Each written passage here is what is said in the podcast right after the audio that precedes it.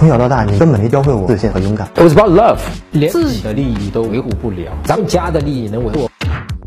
陈真老师，我之前追一个女生，因为过度暴露需求感，被她删除好友了，我该怎么挽回她呀？她农历九月份过生日，我那天送她礼物挽回可以吗？不可以啊，哥们儿，你第一步要做的是让她重新跟你变成微信好友，但这不是通过送礼物可以实现的。农历九月份离现在还早，对吧？我怕你忍不了那么久，像这样吧。等到农历五月份的端午节啊，你先给他呢发一条添加好友的申请，但是不是为了加他，而是说这么一句话：不用加我，借端午节之际呢，呃，为之前打扰到你，给你道个歉，保证以后不再打扰你了。然后你得做一个事情啊，就是真的在之后不去打扰他，你做得到吗？啊，这条申请发出去之后呢，他可能回你，也可能不回你。